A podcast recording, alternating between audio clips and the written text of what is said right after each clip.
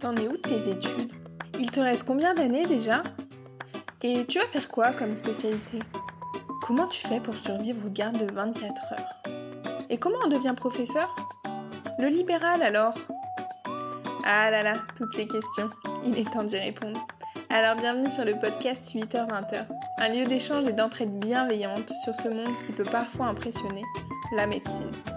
Je suis Clara Augier, interne de pédiatrie à Lyon, et je vais avoir la chance de recevoir de nombreux étudiants, médecins, docteurs, avec des parcours différents mais tous plus riches les uns que les autres.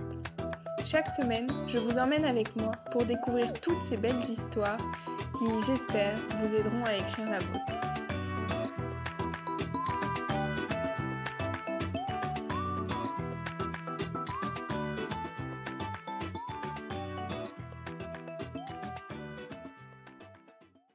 Aujourd'hui, je reçois Claire, une interne thésée depuis peu dans une spécialité assez mystérieuse, la génétique.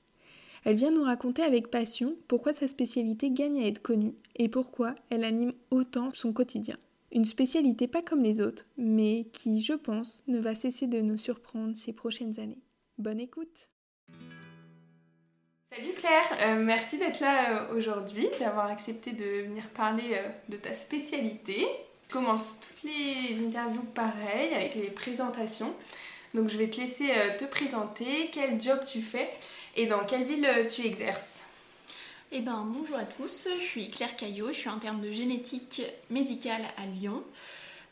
Tu avais toujours voulu faire ça? Oui, ça fait, ça fait un petit temps que, que, enfin en tout cas avant l'internat, ça faisait un petit temps que je pensais à la génétique médicale, même si initialement j'hésitais pas mal avec l'anapath. Donc en deuxième, troisième année de médecine, on a quelques TD d'anapath, on voit des lames et je me disais que j'aimais bien ce côté-là. Et du coup, j'ai fait des stages d'anapath et j'aimais beaucoup pouvoir découper des morceaux, j'avoue. C'est un vrai on plaisir. à chacun son.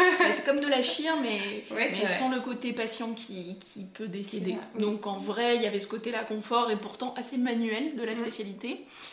Et euh, par contre, la lecture de l'âme, c'est pas si facile et on la voit très peu pendant l'externat. Donc je me disais que là, tu repars quasi zéro. C'est un peu disto en deuxième année. Ouais. On avait un tout petit peu de On avait des bases, mais assez pour se dire, on apprenait que le normal et que pour apprendre la pathologie, il y a des pavés, des gros livres, des pavés à apprendre qui sont quand même assez impressionnants. Et du coup, à côté, la génétique, il y avait aussi euh, euh, bah, plein de choses un peu nouvelles, mais c'est plus accepté de ne pas connaître. En génétique, comme toutes les maladies sont ultra rares, finalement on n'a pas d'examen, un truc particulier vraiment nouveau, enfin en tout cas à mon sens, parce que j'aimais déjà beaucoup la biomol et je faisais j'avais fait des, mon master euh, sur de la biomol. Donc, oh, euh, quand tu étais externe, tu avais fait un master sur la biomol J'ai fait le master 1, donc en mm. deux, sur deux années euh, avec la fac, mais j'ai fait aussi deux stages de labo de trois mois, labo recherche. Pendant l'externat Pendant l'externat, ah avec mon double cursus euh, de l'école de l'INSERM, donc qui s'accède au début de la deuxième année. Et ensuite, entre la troisième et la quatrième année de médecine, j'ai fait un master de génétique. Donc ah j'avais déjà fait six mois de labo, de recherche, mais du coup avec euh, beaucoup de techniques moléculaires. Et euh, finalement, enfin, je me sentais plus avancée là-dedans et je me disais que ce serait quand même plus simple et comme j'aime pas le cancer, ce qui est un dernier point important. Pour l'anapathe, oui, en effet. Et du coup, en fait, euh, avant l'externat, t'avais déjà toutes ces idées-là, parce que pour avoir décidé de faire euh, double cursus, euh, enfin, t'étais déjà... Mais je savais que je voulais faire plutôt de la recherche, et que le domaine de la génétique, en tout cas tout ce qui est biocell, mais qui concerne le noyau, l'expression des gènes, ça m'a toujours intéressé. Mais finalement, ça, on le retrouve dans l'anapath euh, mm. assez facilement. C'est juste que c'est beaucoup tourné cancer et moi, je préfère la maladie rare. Je trouve ça plus, plus, sympa. Euh, stimulant. c'est ça. Est-ce que tu avais des stéréotypes un peu sur, euh, en tête sur la génétique? On verra à la fin si on, a, si on est toujours dedans ou pas d'ailleurs. Et eh ben une spé pas connue. Mais ça, voilà, donc euh, non, pas trop d'autres stéréotypes, euh, parce qu'on avait des profs euh, issus de la génétique à Lyon en tout cas qui étaient hyper sympas. J'en avais plutôt une bonne image, mais juste que les gens ne connaissaient pas trop en tant que mm. spécialité. Oui, je pense que les, autres peuvent se dire en fait, t'es juste à chercher des gènes toute la journée et à pas avoir de patients. On verra si c'est la vérité. Euh, bon, du coup, on va parler de l'internat. Euh, c'est un internat de combien de temps? C'est un internat de 4 ans avec une année de phase socle deux années d'approfondissement et une année de phase de consolidation docteur junior. Ok, super. Toi, t'en es où? Donc je viens de finir ma phase d'approfondissement et donc de passer ma thèse. D'accord. Et donc, euh, bah, déjà, félicitations. C'est une bonne chose de fait, je pense. Et donc, du coup, il te restera le docteur junior euh, que tu vas commencer en mai 2024, du coup. Donc, ouais, là, t'as 6 mois de, de Six mois dispo. Je spoil un petit peu. Euh, vous êtes des promos de combien à Lyon? À Lyon, 1 ou 0 Ah oui. Oui. Du coup, il y en a dans toutes les villes ou pas, euh, de la génette Euh, Quasi, oui. Euh, donc pas forcément tous les ans, mais il y en a globalement dans toutes les Tu villes. peux prendre de partout en soi. Alors en fonction des en années, fonction faut du- bien ouais, se du- renseigner. enfin, des places ouais, ouvertes. euh, postes d'internat. Ouais. Mm. Ok. Est-ce que vous avez des stages obligatoires à faire pendant l'internat? Alors pendant la phase socle, il y a 6 mois obligatoires en laboratoire et 6 mois obligatoires en clinique. Euh, nous à Lyon, on commence généralement par la clinique, c'est comme ça. Il y a d'autres villes où c'est libre, il y a d'autres villes où c'est imposé différemment. Mais en tout cas, la phase socle, c'est au moins un de labo, un de clinique. Et pendant la phase d'approfondissement, c'est pareil, au moins un deuxième de clinique ou un deuxième de labo. Et ensuite, soit on continue à être tout à fait mixte et de partager entre les deux, soit, par exemple comme moi, on s'oriente vers le laboratoire. Donc tous mes autres stages, je les fais en laboratoire. D'accord, ouais, donc tu peux orienter ton internat sur ce que t'aimes plus. Enfin, Mm, mm. Et euh, quand tu dis en clinique, c'est t'es en service, t'es en consulte? C'est des services de consultation. Effectivement, il n'y a pas de patients hospitalisés. Euh, je pense qu'à l'échelle de la France, c'est comme ça partout, si je ne me trompe pas. Donc, c'est oui, de la consulte, de la vie en salle. euh, voilà, il y a des spécificités d'organisation. Par exemple, Dijon, ils ont un gros centre d'HDJ, d'hôpital de jour.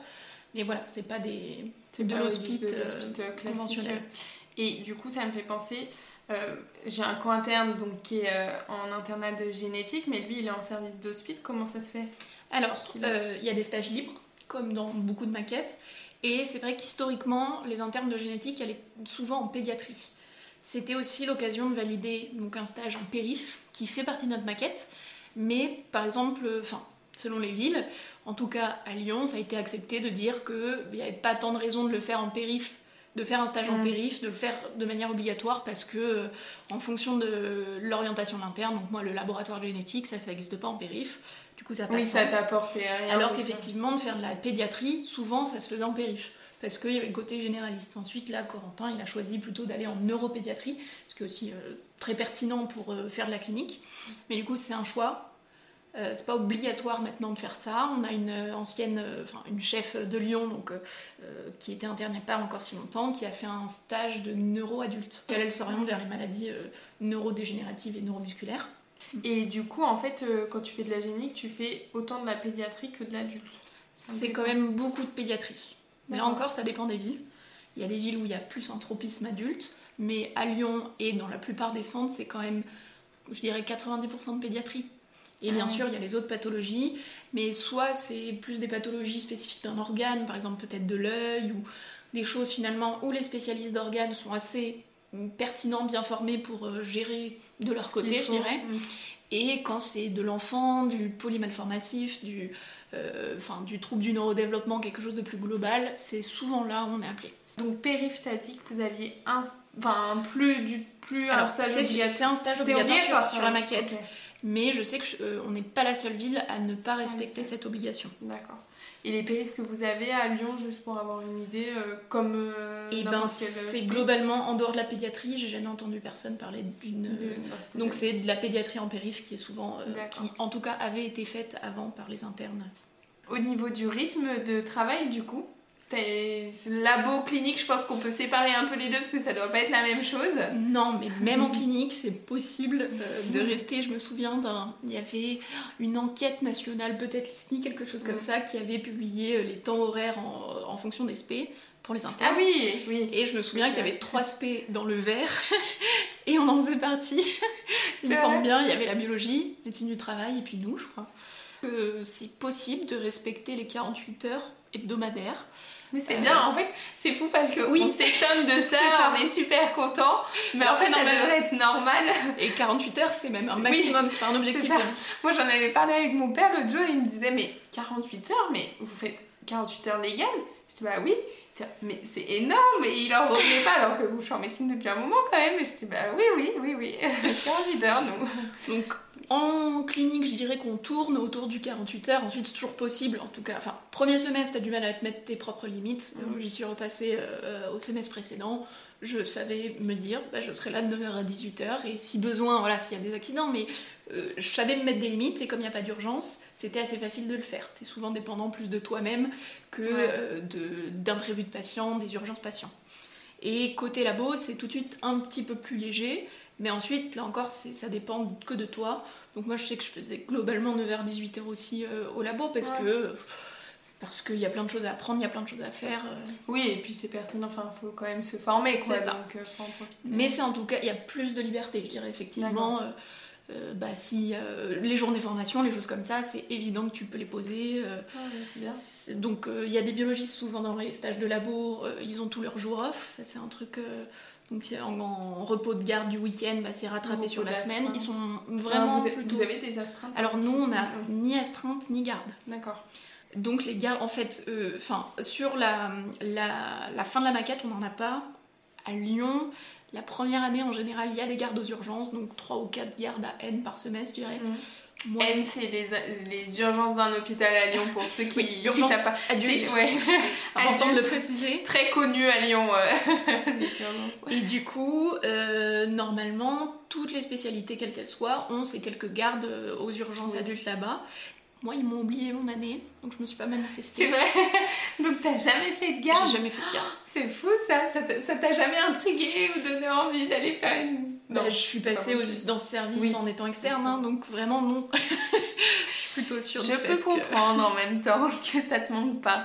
Mais du coup, c'est important à prendre en compte pour tout ce qui est aspect rémunération, c'est une espèce en garde. Donc c'est possible d'en faire, mais euh, de base, ça vient sans, ce qui pour moi était un grand point positif. Ouais, bah, il y a des profils comme ça qui aiment pas du tout les gardes. Bien aussi, hein, il faut de tout. donc du coup, un rythme de travail correct, donc c'est bien. Euh, donc pas de garde de base. Euh, au niveau de l'encadrement, les relations avec les chefs, ça se passe comment à Lyon? Euh, oui, donc ça c'est très ville spécifique, mais mm. je suppose comme pour toutes les spé. À Lyon, ça se passe plutôt bien. Il y a un, service unique, mais avec trois entités. Mais il y a des chefs qui sont quand même euh, présents euh, et bien intentionnés pour la plupart. Enfin, Il y a une bonne ambiance. Il y a plutôt une bonne ambiance. Ensuite, euh, bah, comme tous les endroits, il y a des guéguerres entre chefs qui polluent un peu parfois les, les, relations de service plus au global. Mais il y a quand même toujours. Enfin, voilà, l'encadrement est plutôt sain. Et vous avez des choses à la fac, du travail à faire à la fac, euh, des examens, des choses à rendre? Alors on a deux semaines de cours par an, hum, c'est national, ça se déroule souvent sur Paris. Donc c'est à nos frais, on fait les déplacements, euh, on paye le logement, enfin on se met entre nous à Airbnb en général, donc avec toute notre promo euh, au niveau national. Et ça, à la base, il me semble que c'est une initiative de l'assaut des internes de génétique qui a été repris par le collège des enseignants de génétique c'est devenu un peu officiel, mais euh, enfin, voilà, ça reste. Euh, euh, l'organisation fait que c'est nous qui payons, il n'y a pas, y a pas de budget. Mm. mais ensuite, les cours en soi ne sont pas payants, c'est juste qu'il bah, faut se déplacer.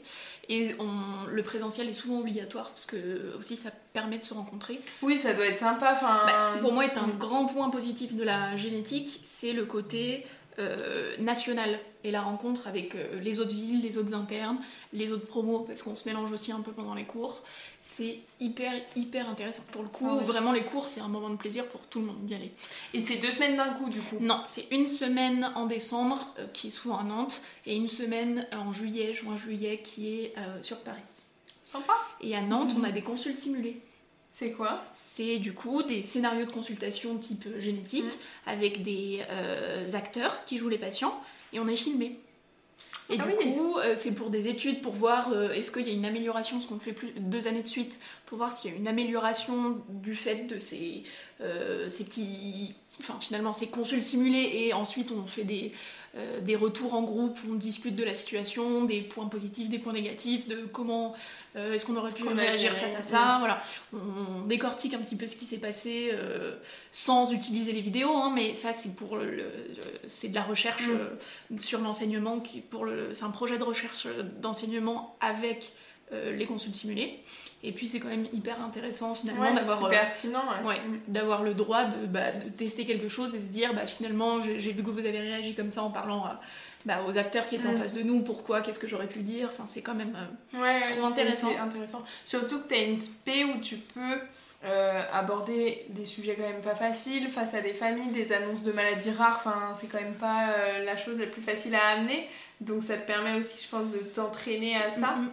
Mais je sais pas si ça vient après, mais euh, sur la pratique, qu'est-ce que c'est les consultes Mm. de génétique. Euh, mais oui, c'est des consultes hyper particulières. Pour le coup, je pense que quand on a fait l'externat, on n'a pas du tout ce que c'est en tête une consultation de génétique.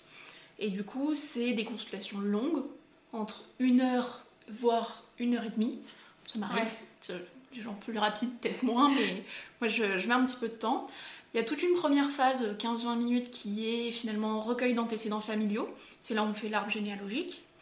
Et ensuite, souvent on est dans le cas où c'est un enfant avec ses deux parents, ou un de ses deux parents à la consulte, mais qui vient par rapport à- euh, viennent par rapport à des soucis euh, chez l'enfant. Mais on recueille quand même tous les antécédents familiaux. On voit s'il y a d'autres risques euh, dans la famille.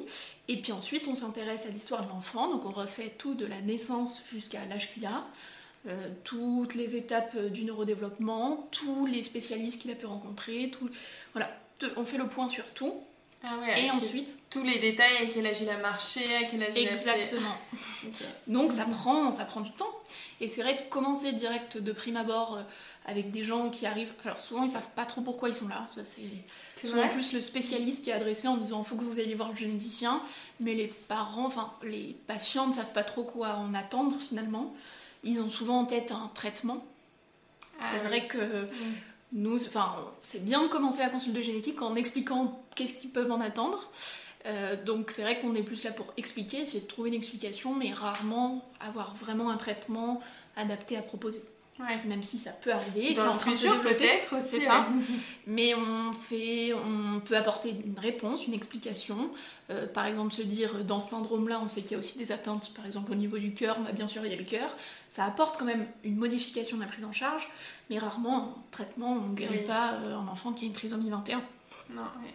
Oui, là, les gènes, on n'a pas encore le médicament pour euh, modifier les mutations, quoi. En gros, C'est ça. Mais ça commence à se développer. Il y en a dans la myotrophie spinale infantile. Oui, c'est Il vrai. y en a dans les, dans les pathologies euh, euh, dégénératives de la rétine. Voilà, ça commence à se développer. Oui, petit à petit, c'est vrai qu'en neuro, on a, pas mal, on a eu pas mal de présentations pour la myotrophie là, ces dernières semaines. Ouais, c'est bien, ça donne aussi de l'espoir. Enfin, Mm, mm. je pense que c'est une spé, et je pense que c'est ce qui vous plaît aussi, qu'il y a, il y a tout à faire. Enfin, il y a encore plein de choses à découvrir, quoi. Mm, mm, mm.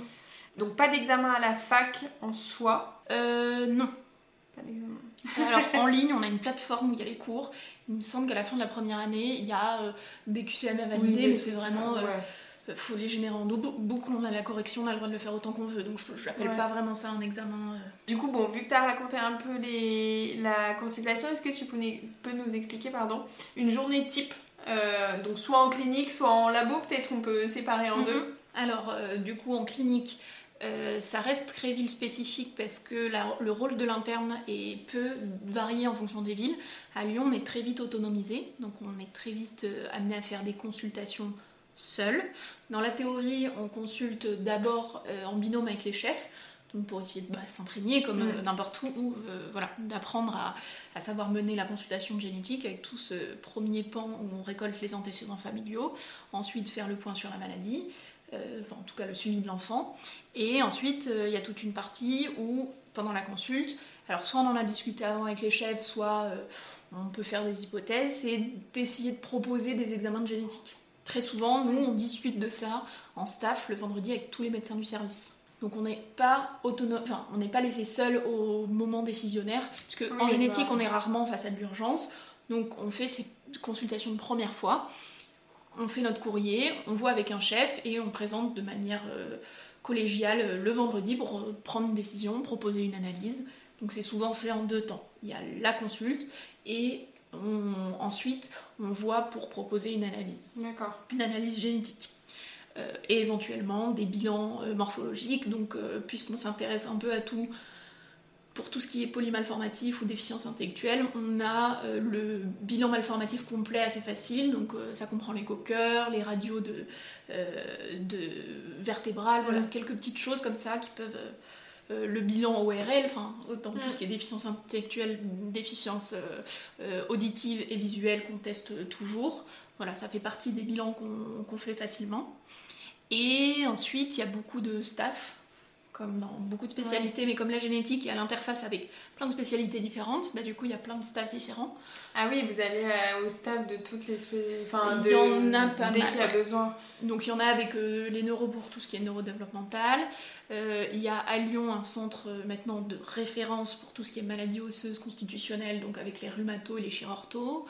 Euh, il y a des staffs sans gêne avec les ORL pour les surdités. Il y a des, le CPDPN, donc le centre de diagnostic prénatal. Ah oui, oui. Euh, donc ça, c'est toutes les semaines, euh, doit y avoir un généticien qui participe à la réunion. Donc mm. il y a toujours quelqu'un.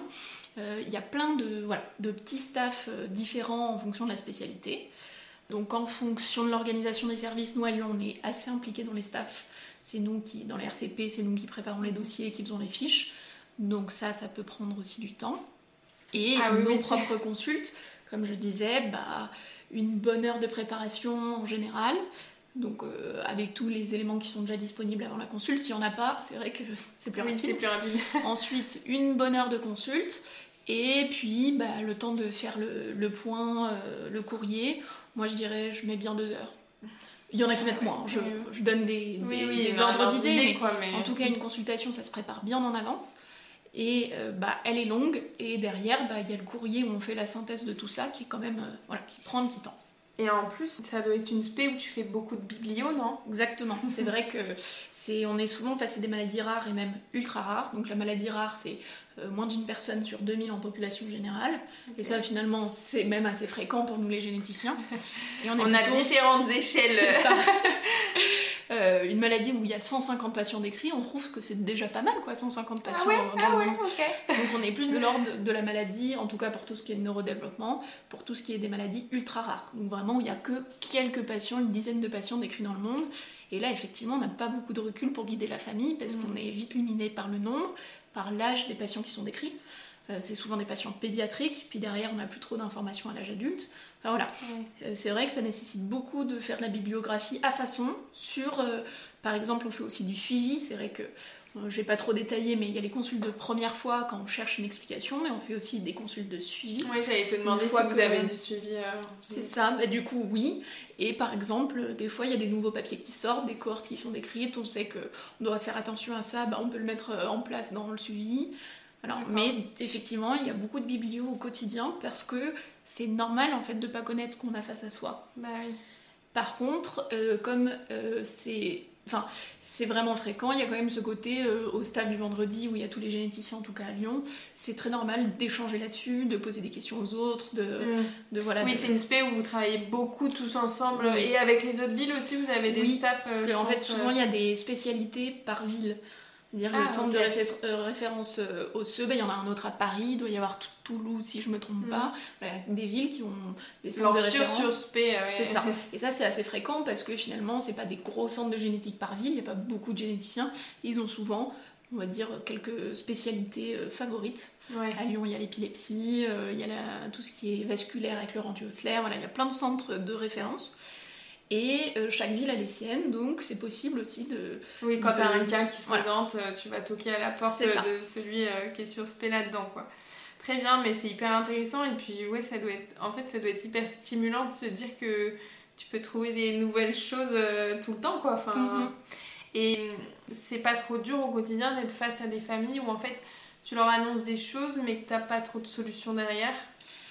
c'est vrai que ça peut paraître dur comme ça de prime abord, mais souvent euh, dans la situation des troubles du neurodéveloppement, on ne les voit pas très rapidement.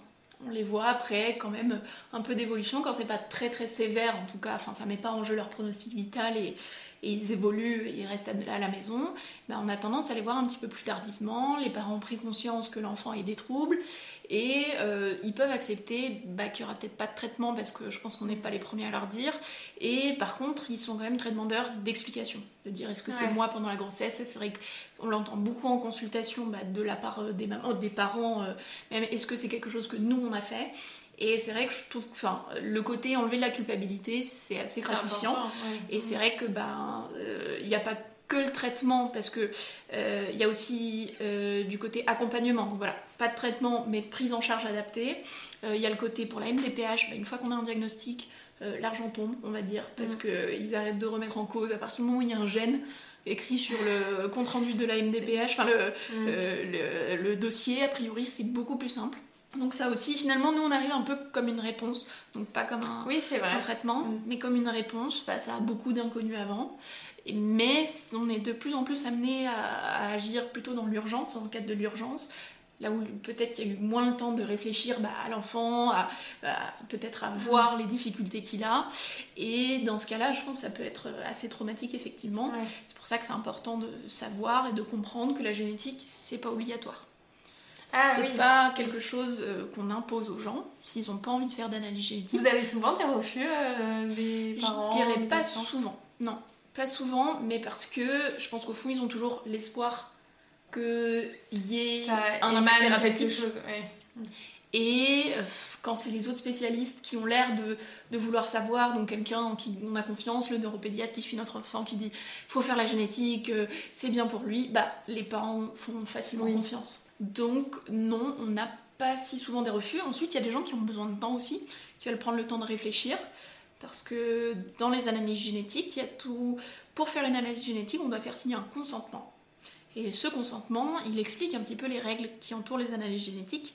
il y en a une qui est particulièrement importante dans le sens où elle coule pas de, de soi, c'est qu'on est obligé d'informer sa famille si on trouve quelque chose qui peut les concerner. Par exemple, si tu as une maman tu trouves quelque chose, tu dois informer sa famille. C'est elle-même qui euh, peut euh, être condamnée, avoir une amende et une peine de prison si euh, elle n'informe pas sa famille et qui porte plainte. Enfin, donc on n'est pas dans la situation mm. classique, ça. Mm. Mais en tout cas, c'est une obligation légale d'informer ses apparentés si ça peut les concerner. Il y a beaucoup de situations où la génétique concerne que l'enfant mais ça peut aussi concerner la famille. Et du coup euh, on arrive directement en disant bah coucou votre enfant il va pas bien on essaie de trouver une explication. Euh, et puis si vous signez là faudra le dire à toute votre famille. Donc c'est quand même euh, t'as déjà eu toi un cas un peu comme ça? Où ils sont un peu choqués par ça oui. Oui, souvent. Enfin, ça... Et où, tu as découvert quelque chose qui a impacté ah, toute la, Tout ce qui est récessif, en général, tout ce qui est récessif est un peu fréquent, comme la mucoviscidose, la myotrophie spinale infantile. Ça, ça fait partie des, choses qui, euh, comme c'est fréquent en population, si on fait l'enquête familiale et on essaie de voir si euh, une autre personne, si elle veut avoir un enfant, est à risque d'avoir euh, un enfant atteint. Mm. Donc c'est quand même assez fréquent que, que ça, ça en arrive là. Ensuite, c'est des pathologies particulières. Donc le tableau le fait souvent un peu évoquer. voilà. oui. Mais oui, ça arrive qu'on tombe sur des choses euh, on s'attendait pas, euh, auxquelles on s'attendait pas aussi, quoi. Alors ça, donc je suppose tu parles peut-être des données incidentes. Enfin, oui, parce que quand tu fais le consentement, les, les gens peuvent accepter de pas savoir certaines données si vous trouvez des choses qui concernent pas ce qui est recherché. C'est ça, je l'explique très mal, je pense. tu vas Exactement. mieux le faire que moi. Donc c'est tout ce qu'on a, les données euh, secondaires, c'est une grande catégorie c'est des diagnostics qu'on trouve sur les analyses génétiques, mais qui n'expliquent pas la pathologie initiale. C'est-à-dire, on fait une analyse pour une déficience intellectuelle et on trouve un variant dans, une, dans BRCA et ça donne une, la prédisposition au cancer du sein. Donc là, euh, c'est vraiment sans rapport, mais par contre, on peut se dire que ça peut être assez intéressant pour la famille. Donc depuis la mise à jour de la loi bioéthique en 2021, euh, on peut rendre ces variants si les gens ont exprimé euh, l'envie, en tout cas, s'ils ont donné l'autorisation. Mais les décrets d'application de la loi ne sont pas sortis, donc en vrai, on ne peut pas le faire. Ah c'est dans la loi, ah, mais il n'y a pas de décret d'application. Donc, c'est pas encore vraiment autorisé, sachant que à Lyon, par exemple, après consultation du comité d'éthique, sur des situations particulières, ben, on a globalement dit que pour nous la loi est assez claire, parce que pour les juristes du comité d'éthique, ils ont dit la loi est assez claire, vous pouvez déjà le faire. Parce qu'on était souvent embêtés devant mm. des variants comme ça, où on se dit, bah, on sait qu'une surveillance, ça va vraiment changer leur vie. Euh, c'est difficile de dire je n'ai rien vu et quand dans un an euh, ah bah la loi, enfin il y aura les décrets d'application, bah tant pis pour eux parce qu'on a déjà rendu le résultat. Donc voilà. Euh, c'est assez nouveau, c'est en train de se développer, mais enfin, là on pense surtout à des variants sur lesquels on peut faire quelque chose, mais parfois on peut trouver des variants où on ne peut pas faire grand chose. Oui, donc là ça a un petit peu moins d'impact entre guillemets. Ça. Et du coup, la nature du résultat secondaire qu'on rend ou qu'on rend pas, bah, voilà, c'est toujours euh, un peu compliqué. Mais il y a des personnes qui peuvent refuser qu'on leur donne ces données secondaires. Oui, ça, oui, ah, et ça arrive euh, fréquemment. Oui, oui. Ouais, mais ça doit être dur, toi, quand tu, enfin, si tu découvres un truc qui peut avoir un impact que les gens ont refusé de savoir, euh, ça va mm. pas être facile. Ok, et une journée type en labo? Alors côté labo, la mission c'est plutôt d'interpréter les résultats d'analyse génétique.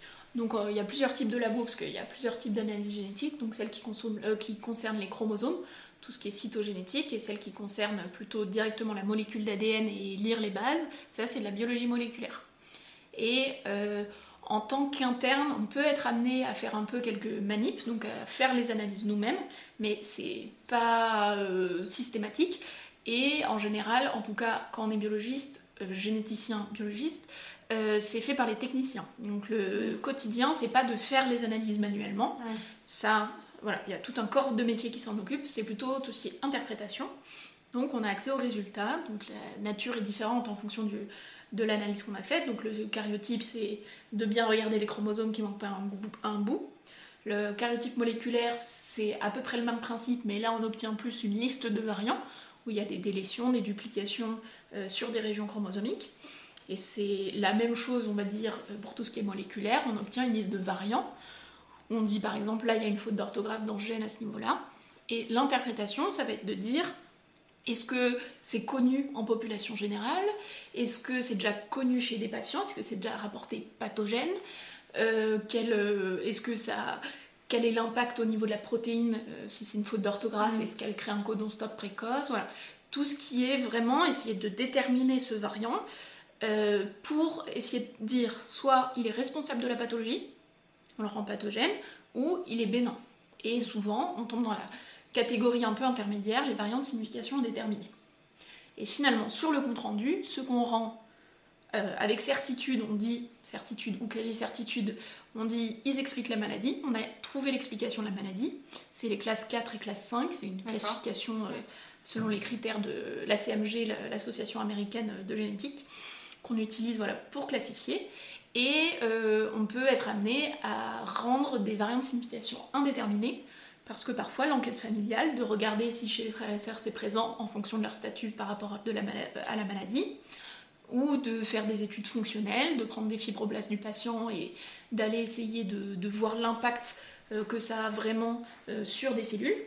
Voilà, on, peut être amené à compléter un peu loin. C'est ça.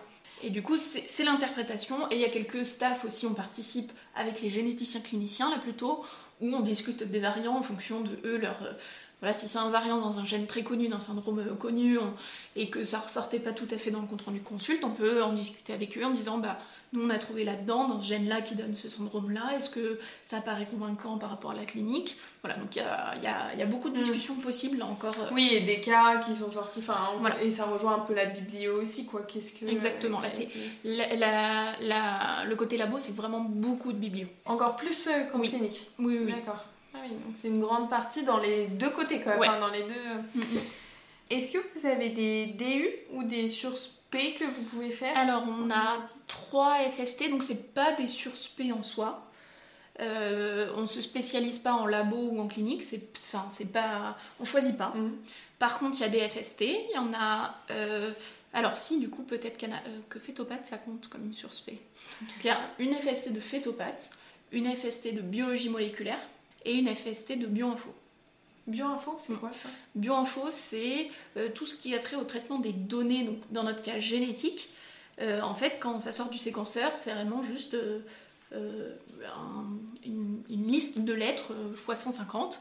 Et pour en arriver à une liste de variants, c'est beaucoup d'étapes. Donc de dire, bah, on sait que ça, ça va à cet endroit-là dans le génome. Puis ensuite, par rapport au génome de référence, on voit qu'ici il y a une variation. Et on trie sur des critères de fréquence. Enfin voilà, on fait plein de choses pour arriver de euh, vraiment la lecture des paires de bases de l'ADN à une liste de variants où on a des informations sur la fréquence en population, sur euh, l'impact qu'ils ont sur la protéine. tout ça, c'est des étapes bioinformatiques, c'est fait de manière automatisée à partir des séquences euh, issues du séquenceur. Et du coup, c'est vraiment très important pour le côté laboratoire. Et c'est toujours en développement en fonction de la technique qui est employée au niveau bah, du prélèvement d'ADN. Et euh, c'est important, mais c'est pas obligatoire. Enfin, on, ne le fait pas au quotidien, on n'est pas bioinformaticien. Mm. Par contre, euh, ça, ça, impacte vraiment la détection des variants, c'est important de bien comprendre. Et du coup, il y a cet FST-là qui, qui, existe. D'accord, et donc c'est un an euh, pour les trois Un an pour les trois. Et fétopathie, tu peux expliquer un petit peu, je suis Alors, La fétopathologie, c'est pour tout ce qui est bah, les fœtus donc qui sont suspects d'avoir euh, des maladies génétiques. Hein. En tout cas, la fétopathe, c'est juste de faire des autopsies sur les fœtus décédés pour essayer de chercher la cause. Et nous, dans le cadre de la génétique, c'est essayer de, de, voir euh, ceux pour lesquels euh, il y a des pathologies génétiques suspectées. Du coup, alors à Lyon, il me semble qu'il y a un service d'anapathe où ils font un peu de fétopathe. Mais il y a des RCP nationales, il me semble, dans ce cas-là. Ah Beaucoup où on discute bah, des analyses possibles chez un fœtus, parce que déjà chez un enfant tout jeune, c'est très difficile d'avoir des signes de dysmorphie. Voilà, les choses qu'on regarde, nous, pas mal euh, en génétique clinique. Donc, euh, est-ce que les yeux sont plus écartés Est-ce que le nez, euh, voilà, son insertion On regarde plein de petits critères physiques. Et ça, on peut le faire, on peut essayer de le faire chez le fœtus. On a accès aux radios aussi, on a accès à des éléments, tout ça pour essayer de dire est-ce que on pense que ça peut être génétique. Est-ce que la, cause de euh, la mort fétale in utero ou post-IMG quand on a mm. euh, fait une interruption parce qu'il y a des trop grosses malformations, voilà, d'essayer de, de, faire le point là-dessus et euh, de faire des analyses génétiques et d'éventuellement faire un diagnostic. Et j'ai peut-être une question bête, mais à partir de combien de semaines d'aménorrhée, donc de, de, grossesse, tu peux faire des analyses sur un fœtus? Alors, on considère, donc sur le fœtus, qu'on peut faire sur les, les, PVC, les prélèvements de villosité coriale. Donc ça, ça doit être à partir de... Alors techniquement, je crois que c'est 11 semaines d'aménorrhée, mais c'est ah très rarement fait avant 12 parce que quantité peut-être d'ADN fétal. Mais c'est tôt quand même. Enfin, c'est tôt, mais là, on a rarement on voit rarement des malformations à cet âge-là. Ça, c'est plutôt quand on sait qu'il y a une maladie génétique dans la famille et que les parents chercher, euh, veulent faire une IMG si le fœtus est atteint, on le fait assez tôt, enfin dès qu'on peut. Parce que bah n'y a pas de but d'avancer plus tard dans la grossesse si on sait que, enfin, que ça mm. dépend de ce statut par rapport à la maladie dans la famille. Donc ça, une fois qu'on, si on connaît la variation euh, génétique qui explique la maladie, on peut la rechercher très tôt chez le fœtus. On peut également faire des, du diagnostic préimplantatoire. C'est quand on fait un, comme pour euh, les personnes qui ont des difficultés pour pour faire des enfants, on fait en, éprouvette, on fait de la FIV, et puis ensuite euh, on analyse des, quelques, enfin, une ou deux cellules euh, de l'embryon très tôt. Et on ah, implante les embryons euh, qui ne sont pas porteurs de la maladie. C'est génial ce que fait la médecine aujourd'hui quand même. non mais c'est vrai, des fois quand tu prends le recul, enfin un peu de recul, c'est fou ce qu'on arrive à faire quoi. Et c'est que le début en plus je pense. Oui. Donc, Et ça c'est souvent ce qu'on a proposé actuellement mm. en génétique en fait, c'est de dire vous avez un enfant atteint, puisqu'on est généralement dans le cadre de la pédiatrie, mais si la maladie est suffisamment grave et incurable, euh, on considère qu'on peut soit proposer une interruption médicale de grossesse en cas de récidive, soit faire un parcours de, de fécondation in vitro avec sélection des embryons pour ne pas avoir de récidive de maladie s'il y a un risque. Merci euh, pour toutes ces explications, c'est super intéressant. Du coup, c'est quand même une spécialité assez transversale. Euh, oui, tu trouves? Très transversale, mais c'est vrai que je pense qu'avec le regard euh, bah, de la plupart des externes par rapport à nos études, on est quand même assez loin de ce qu'on va, de ce qu'on va pratiquer en génétique, parce qu'on est, bah, on, lit tous les comptes rendus, voilà, on est vraiment dans, dans, dans voir tout ce qu'il y a sur tous les organes, mais par contre, on bah, ne met pas en place de traitement, ou très rarement, ça, ça peut arriver, mais Euh, il y a du suivi, mais c'est plus du suivi bah, de l'accompagnement, euh, euh, des rééducations, tout ça, plus que vraiment un suivi médical avec l'ajustement de dose de je sais quel Oui, traitement. d'un traitement, oui, c'est sûr. Donc on est un peu plus loin de l'urgence, c'est de la prise en charge vraiment médicale, je dirais, celle qu'on, en tout cas moi j'ai plus en tête en ayant fait l'externat. Oui, celle qu'on s'imagine Ouais. euh, le commun des mortels, quoi. C'est On est médecine, on est à l'hôpital tous les jours avec le patient, Mm, mm, mm. on change les traitements, alors que là c'est un autre versant C'est ça. De la médecine. Qui permet un confort de vie quand même, on va le dire, plus... plus, Cool plus- que le CHU. euh, C'est pourtant toujours en CHU, Ouais. hein, enfin Oui, très très Ouais. fréquemment euh, du CHU, mais pff, on est moins soumis aux aléas du, du quotidien du patient hospitalisé. Quoi. On gère pas la constipation, le, le- le petit traitement parce qu'il n'arrive pas à dormir. ça te manque pas ça? Absolument Non, pas. T'as le droit de dire non. Et la qualité de la formation à Lyon? Euh, elle est bonne, elle est très Ouais. bonne, c'est un des gros centres de génétique. euh, Oui, il y a quoi? Il y a Paris, Lyon, en gros gros centre. centre. Alors Paris, c'est assez différent, je dirais. Comme il y a différents CHU, c'est comme s'il y avait plusieurs hôpitaux, comme- ouais, il y a plusieurs euh, centres, donc qui sont, à- je dirais quand même, il y en a quelques-uns qui sont assez petits finalement. Ils sont éparpillés petit C'est ça. Mm. Alors que nous, on est plus groupés, on est service unique, comme c'est le cas dans beaucoup de villes ailleurs, c'est service unique. Il y a Dijon aussi qui est un centre très dynamique. Euh, Grenoble, euh, où il y a, ouais, qui est bien. Il y, a, il y a quand même pas mal de villes qui sont bien. Donc, qui ont des spécificités différentes. C'est pour ça que c'est important de se renseigner avant. Par exemple, tous, on va dire, ne sont pas aussi, euh, aussi développés au niveau du laboratoire, peut-être.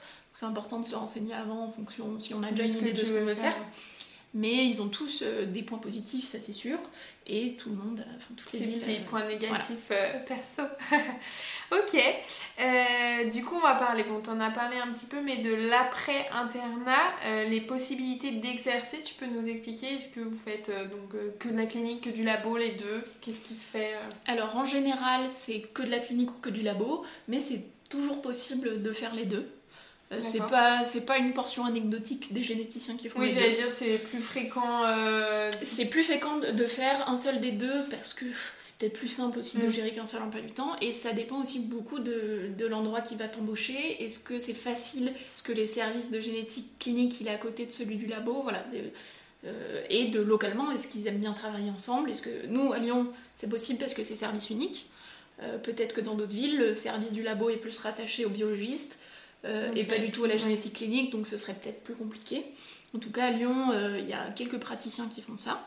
C'est tout à fait possible et il y en a dans d'autres villes. Et donc, c'est CHU, périph libéral? C'est CHU plus plus plus plus plus. Ouais. Euh, Il y a quelques CH qui ont de la génétique, mais dans ce cas-là, c'est quand même plutôt de la clinique. Euh, je pense par exemple à Valence où ils font des consultes Ah oui, de génétique. Mm. Alors elle était toute seule jusqu'à pas si longtemps. euh, là, ils, ils sont deux. Donc là, là, c'est la génétique tout venant. Ils voient vraiment, euh, je dirais là, peut-être plus d'adultes parce que euh, ils font vraiment du tout venant. euh. Ensuite, libéral. Alors non, Ouais, ça n'existe pas.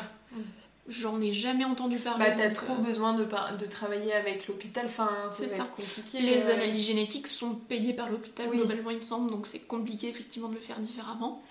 Par contre, comme euh, on en parlait un peu euh, avant, avant l'émission, euh, pour le côté laboratoire, c'est possible de travailler dans le privé. On a un petit souci encore actuellement pour avoir le droit de signer les examens, c'est ce qu'on appelle l'agrément, que les biologistes obtiennent plus facilement que nous, alors qu'on peut dire à formation pas égale mais équivalente. Et euh, alors, on espère tous que ce- ça sera résolu un jour, mais du coup, à la fin de l'internat, c'est compliqué d'aller travailler directement dans le privé, pour, dans un laboratoire. Mais il y a également quelques consultations qui existent dans les laboratoires. Ils font du conseil Ah ouais. euh, génétique, il me semble, sur tout ce qui est muco- mucoviscidose et tout ça. Du coup, il me semble qu'il y a. Alors, c'est pas énorme, c'est souvent des, bu- enfin, des gens qui font et le laboratoire et qui font quelques créneaux de consulte. Mais il me semble que, que ça C'est existe. possible. C'est ça, c'est pas très développé. Ce qui est le plus développé, c'est le CHU. Et le CH éventuellement plutôt côté clinique. Et c'est bouché un petit peu ou pas? Où il y a de la place? Alors là, il y a un nombre d'offres de postes qui tournent qui est assez impressionnant. Pourtant, quand on écoute le- les gens, c'est bouché. Moi, j'ai l'impression d'avoir entendu, ça toute ma vie. C'est vrai? Ouais, on me disait, ah bah, c'est bouché. Mais de, de quel que soit l'aspect, je, je trouve que c'est pas une belle façon. Oui, de- mm, mm, mm. c'est oui, c'est compliqué d'avoir un poste à l'hôpital bah, parce que quand il y a un nombre limité et qu'il n'y a pas de départ en retraite, bah, c'est compliqué. Mais je pense que c'est le cas dans toutes les spé, même celles où il y a vraiment des gros besoins, c'est un problème de bah, financement, de... de... nombre de postes réduits. Et je pense que quoi qu'il arrive, à l'échelle de la France, c'est facile de trouver un poste en génétique. Au niveau du salaire moyen, j'aime bien donner un peu une idée. Alors du coup, je n'ai pas de chiffre en tête, mais comme on est surtout CHU, bah, on suit les, grilles, du, CHU. Ouais. Mm, mm. Et sachant qu'on ne fait pas de garde, c'est aussi à prendre en compte pendant l'internat, mais également une fois qu'on est chef, on ne fait pas de garde. Donc c'est le salaire sans garde. Est-ce que toi, tu as fait un double cursus du coup? Oui. Euh, tu peux nous en dire deux mots peut-être rapidement Et est-ce que ça se fait beaucoup euh, chez, en génétique de faire ça ou pas? Alors, euh, du coup, moi j'ai fait un double cursus qu'on appelle précoce. J'ai candidaté en début de deuxième année, ensuite il y a les examens, voilà, il y a une sélection en fin de deuxième année, donc c'est avec l'école de l'INSERM pour, dans mon cas, mais il y a d'autres doubles cursus qui existent. Et ensuite, ça nous ouvre bah, un accès mm, précoce à la recherche, avec euh, pendant mes deuxième et troisième années bah, des stages de laboratoire de trois mois temps plein, donc pendant l'été. Mm. Ça, prend un peu sur les vacances. Prend un peu sur les vacances, c'est ça. Et ensuite, euh, j'ai fait une année de césure entre la troisième et la quatrième année de médecine, donc avant l'externat, pour faire un master 2, euh, dans ce cas-là de génétique, même à l'époque si je n'étais pas sûre de faire génétique et que la napate m'aurait bien plu. Et euh, ce qui se fait beaucoup en génétique, donc chez des internes qui n'ont pas fait ce parcours-là, parce que bah, pas, on n'est pas très nombreux à se faire ce parcours précoce. Mais par contre, il y a beaucoup d'internes qui font le master 2. C'est même plutôt rare des internes qui ne font pas de master 2.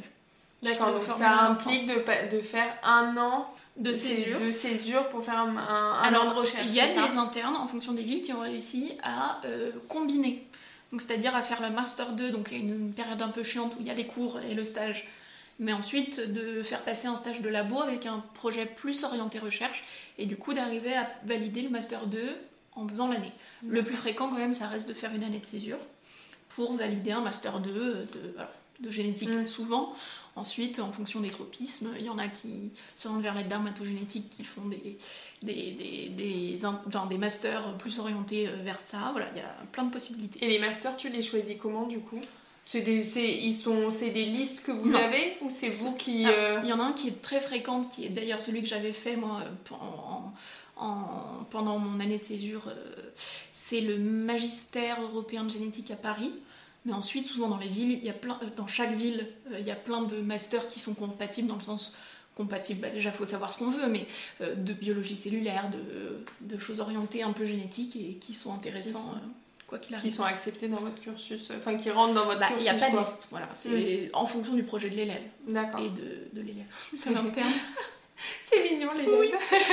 euh, donc en fonction du projet de l'interne avec son responsable de DES, voilà, ça se discute. Ça se discute. Euh, il n'y a pas de liste fermée. je pense que c'est l'avantage de cette spé, il faut en profiter. C'est hyper ouvert.